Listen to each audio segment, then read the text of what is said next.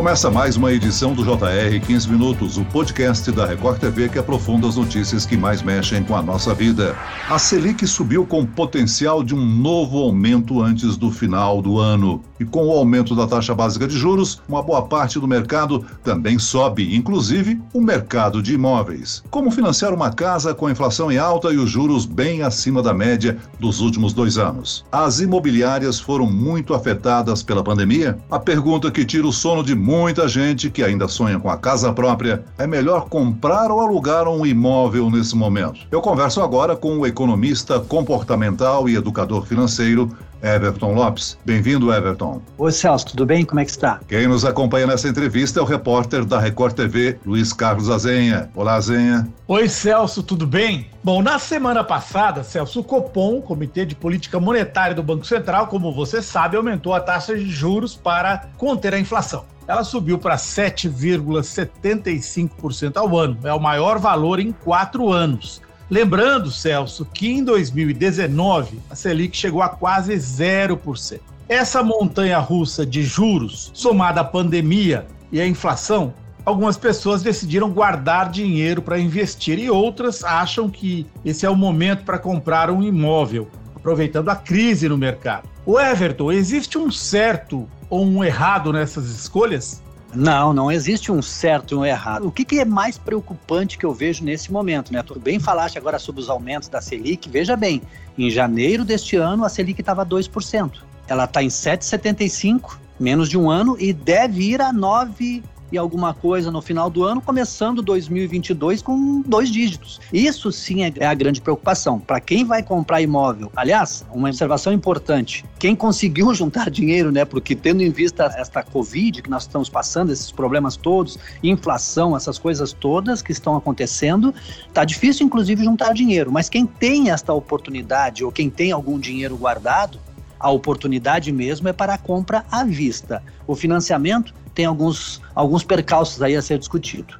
Everton, como já até explicamos aqui no podcast numa edição passada, com o aumento da Selic, todos os juros também sobem, seja nos empréstimos, cartões de crédito ou financiamento de imóvel. E isso acaba desestimulando o consumo, porque a captação do banco fica maior. Agora, quais são as consequências desse aumento da Selic para o consumidor no financiamento da casa própria? É um agravante importante, Celso, que tu falaste, porque assim, ó, como aumentou, obviamente, desde julho agora deste ano, já está sendo impactado a taxa taxa de financiamento do, do mercado imobiliário, está subindo. Pouco a pouco está subindo. Então, qual o grande problema que eu vejo aí para quem, principalmente para quem vai comprar um imóvel financiado pelo sistema financeiro de habitação? Qual o grande problema nisso? Tudo subindo, comprometendo a renda de certa forma bastante considerável. O quanto é importante, o quanto tem que dar de entrada, o quanto vai caber no meu bolso a prestação, a parcela da prestação do imóvel. Lembrando que é um financiamento de longuíssimo prazo e que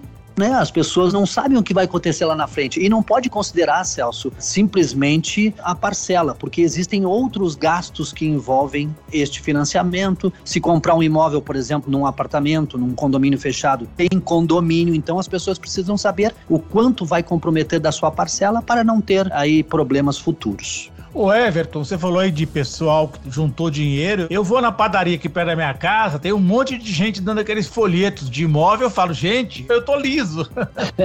Agora, tem gente que tem de fato, né, Everton? Tem dinheiro, busca investir em imóvel, mas numa crise como essa que a gente está atravessando, os riscos são grandes. Sim, sim, os riscos são grandes, né? Claro que a gente tem que ver que público nós estamos falando, né? Por exemplo, o investidor, aquele que tem dinheiro para comprar o imóvel à vista, ele fica até em dúvidas em relação a vai investir em fundos de investimentos imobiliários ou vai comprar um imóvel à vista para, sei lá, dali na frente alugar, revender, fazer dinheiro. Agora, a grande massa, a grande população realmente que compra o imóvel, aliás, até para fugir do aluguel, porque está disparando, né? Está disparando os índices de que fecham esses negócios, está disparando totalmente. Então as pessoas ficam naquela dúvida. E agora, saio do aluguel, e vou para a compra do imóvel próprio, as pessoas têm que entender o seguinte, falando assim bem superficialmente, tá? Comprar um imóvel financiado em 30 anos é, entre aspas, digamos assim, alugar este imóvel da instituição financeira. Everton, em qualquer quarteirão que a gente passe por São Paulo, há uma obra, há uma construção, ou seja, inúmeras obras acontecendo em São Paulo. Vai haver gente para comprar tanto apartamento como está sendo oferecido? Pois é, essa é uma incógnita realmente, Celso, que tu falaste que é importante, porque não só em São Paulo, em todo o Brasil, a, oferta de imóveis está crescendo bastante e em contrapartida também os preços, né? É, esses custos estão ficando bastante, é, é, digamos assim, esguelados para quem está construindo, porque está tá ficando mais caro. E aí, como é que vai ser? O que vai complicar a vida de quem está comprando é o valor da entrada que vai ter que dar. Porque se o, o, o imóvel aumentou bastante, porque é, é o que está acontecendo, a parcela digamos, um imóvel que custava 400, 500 mil reais passa para 700 mil reais, a entrada de 10, 20%, dependendo da instituição financeira, é muito maior. E aí, será que as pessoas têm esse dinheiro? Quanto vai ficar a parcela? Vai caber dentro do orçamento ao longo desses longos anos? É difícil. As coisas também não estão fáceis para quem busca alugar, não é mesmo? De acordo com a Fundação Getúlio Vargas, o índice que mede a inflação do aluguel, o IGPM, voltou a subir em outubro e acumula alta de mais de 21% em um ano. O aumento da Selic também afeta tanto o inquilino quanto um proprietário?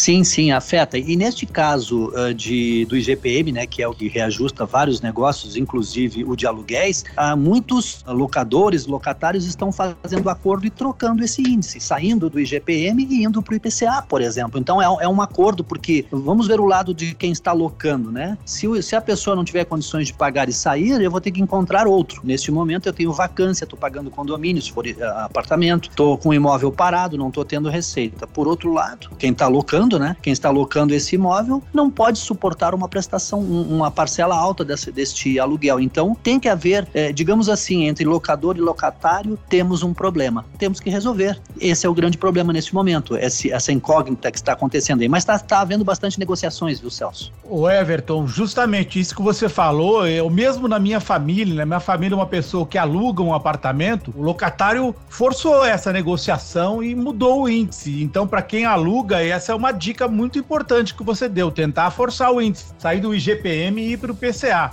Bom, eu queria saber de você se faz sentido comprar um apartamento para alugar para um terceiro. O dinheiro do aluguel, você acha que agora cobre um financiamento? Está mais difícil? É um investimento de risco? Isso vai depender muito, né? Depende de quem está comprando, né? A pessoa, obviamente, ela não pode comprar financiado para alugar para terceiro, porque isso não é permitido, né? Mas se ela, é o investidor que vai comprar este imóvel e se ele já está acostumado, obviamente ele vai ganhar dinheiro. Sim, vai ganhar dinheiro. Só que ele vai ter que se ajustar, né? Ele vai ter que se ajustar ao mercado em relação que, que que indicador, que índice que vai ser cobrado para reajuste do imóvel, porque a, os contratos de aluguéis, por exemplo, que eu tenho visto, ele há uma renegociação após o primeiro ano. Então, ou seja, a pessoa pode sair, né, terá multa só se, ser, se for inferior a um ano. A partir daí, ela vai, ela pode sair, renegociar ou né, ou continuar. Então vai depender muito desse ajuste, desse acordo entre locador e locatário. As variáveis no mercado imobiliário são muitas, né? Então Muito. vamos à pergunta de um milhão de dólares. Hoje em dia, na atual situação econômica e social,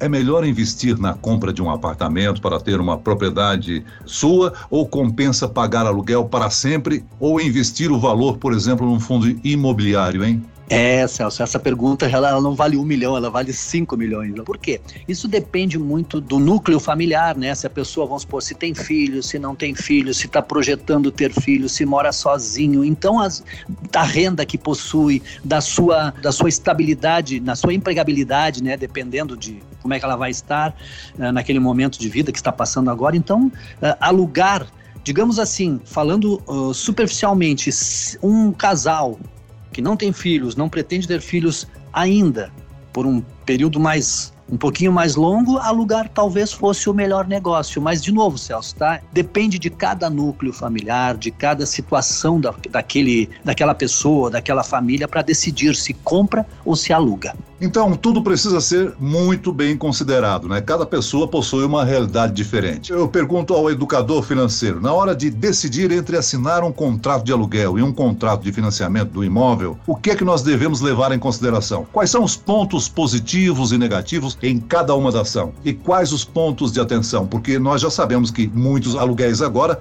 passaram a ser reajustados pelo IPCA e não pelo IGPM. Qual a sua orientação? A orientação é de é, é sentar e colocar tudo na ponta do lápis, ou seja, é, verificar todas as vantagens e desvantagens ao locar o imóvel ou ao comprar, ou financiar ou comprar à vista, depende, né, qual, qual a situação da pessoa, mas colocar ali e tentar verificar e não só. A dica que eu deixo mais importante é não olhar apenas para o momento presente. Não olhar apenas para o momento presente, porque às vezes as pessoas podem olhar ali, ah, é uma parcela de 3 mil reais por mês, eu posso. Mas será que ela pode daqui 12 meses? Será que ela pode daqui 15 anos? Então, também se ater ao detalhe de se financiar o imóvel, qual a, parte, se for o SAC, Sistema de Amortização Constante, se for Price, eu optaria pelo SAC, que é o Sistema de Amortização Constante. O aluguel, eu verificaria a taxa já renegociaria imediatamente com o locador, né? A taxa que eu, está, que eu estaria sendo que estaria sendo reajustada e com uma possibilidade, inclusive, de negociação ali na frente. Isso aí acho que é uma das grandes possibilidades, das grandes eh, vantagens que as pessoas precisam sim botar na ponta do lápis. Senão, ela pode ter problemas logo ali na frente. O Everton, as novas gerações, eu falo até por experiência pessoal, as novas gerações, muitos jovens não querem hoje ter o automóvel, né? Você acha que isso vai se aplicar também, eventualmente, para o imóvel? Você acha que é bom ter sua casa própria ainda como sempre foi o sonho das pessoas ou essa ideia já ficou antiga, vamos dizer assim? Já se parte do pressuposto que, que os jovens estão saindo mais tarde de casa, né? Da casa dos pais, né? e normalmente quando ocorre um problema acabam voltando para a casa dos pais. Então, é, eu, eu acho que há uma tendência assim, conforme a tua pergunta, né? Porque assim como, como o, os carros estão, né? Agora nós temos carros de aluguéis, nós temos uh, mobilidade de tudo que é jeito, isso deve acontecer sim com, a, com os imóveis de uma forma ou de outra e isso vai ajustar o mercado.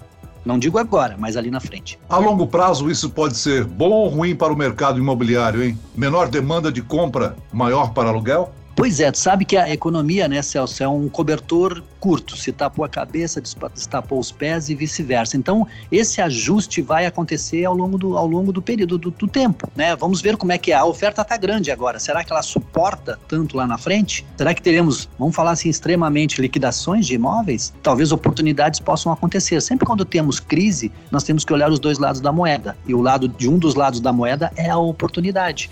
Se tiver um problema, digamos quem financiou um imóvel agora e a taxa de juro despencou lá na frente, tem a portabilidade, ele pode renegociar. Ah, o mesmo pode acontecer o contrário, aumentou a taxa, uh, diminuiu a taxa. A portabilidade ela existe hoje, inclusive para financiamentos imobiliários. Então, existem N alternativas para que as pessoas possam uh, ajustar o seu orçamento e não se apertar. Agora tem que estar atento, né? Face à grande oferta de imóvel que acontece hoje no mercado, você aconselha esperar mais um pouco ou aproveitar o mercado no momento, hein, Everton? A tendência é o aumento da taxa, né? Então isso dá reflexo, obviamente, na taxa de financiamento. Então o que depende é exatamente de, de cada núcleo familiar, ou seja, quanto tem para dar de entrada. Eu sugiro que quanto maior o valor que tiver para dar de entrada, melhor é, porque a prestação vai ficar mais baixa a negociação pode vir após, né, com portabilidade de taxas assim. Mas eu, eu a minha recomendação é, se puder guardar mais dinheiro, se puder pesquisar mais, olhar mais o mercado, a tendência é, é fazer um bom negócio ali na frente, caso a pessoa tenha um pouco mais de paciência. Você considera importante a utilização do fundo de garantia na aquisição do imóvel? Sim, sim, o uso de fundo, de garantia na, como entrada do imóvel é fundamental para que ele possa, a partir daí, não somente diminuir o valor da parcela, como ao longo dos anos ir amortizando o, ou o número de parcelas ou mesmo o saldo final. Porque na conta ele não valoriza tanto. É, porque é, o, o, reajuste que é dado ao fundo de garantia ele é inferior ao reajuste que é feito pelo imóvel. Isso está bem claro agora, inclusive, né? Então fica, é bastante aconselhável, já que há a permissão do uso do fundo de garantia para financiamentos. Então ele utiliza isso né, como entrada, o máximo que puder, se for casal junto os dois, e depois, ao longo dos anos, ou utiliza para abater de trás para frente o número de parcelas, ou mesmo se se apertar em algum momento, já que o financiamento é longo, para diminuir o valor da parcela durante um ano. Bem lembrado, Everton.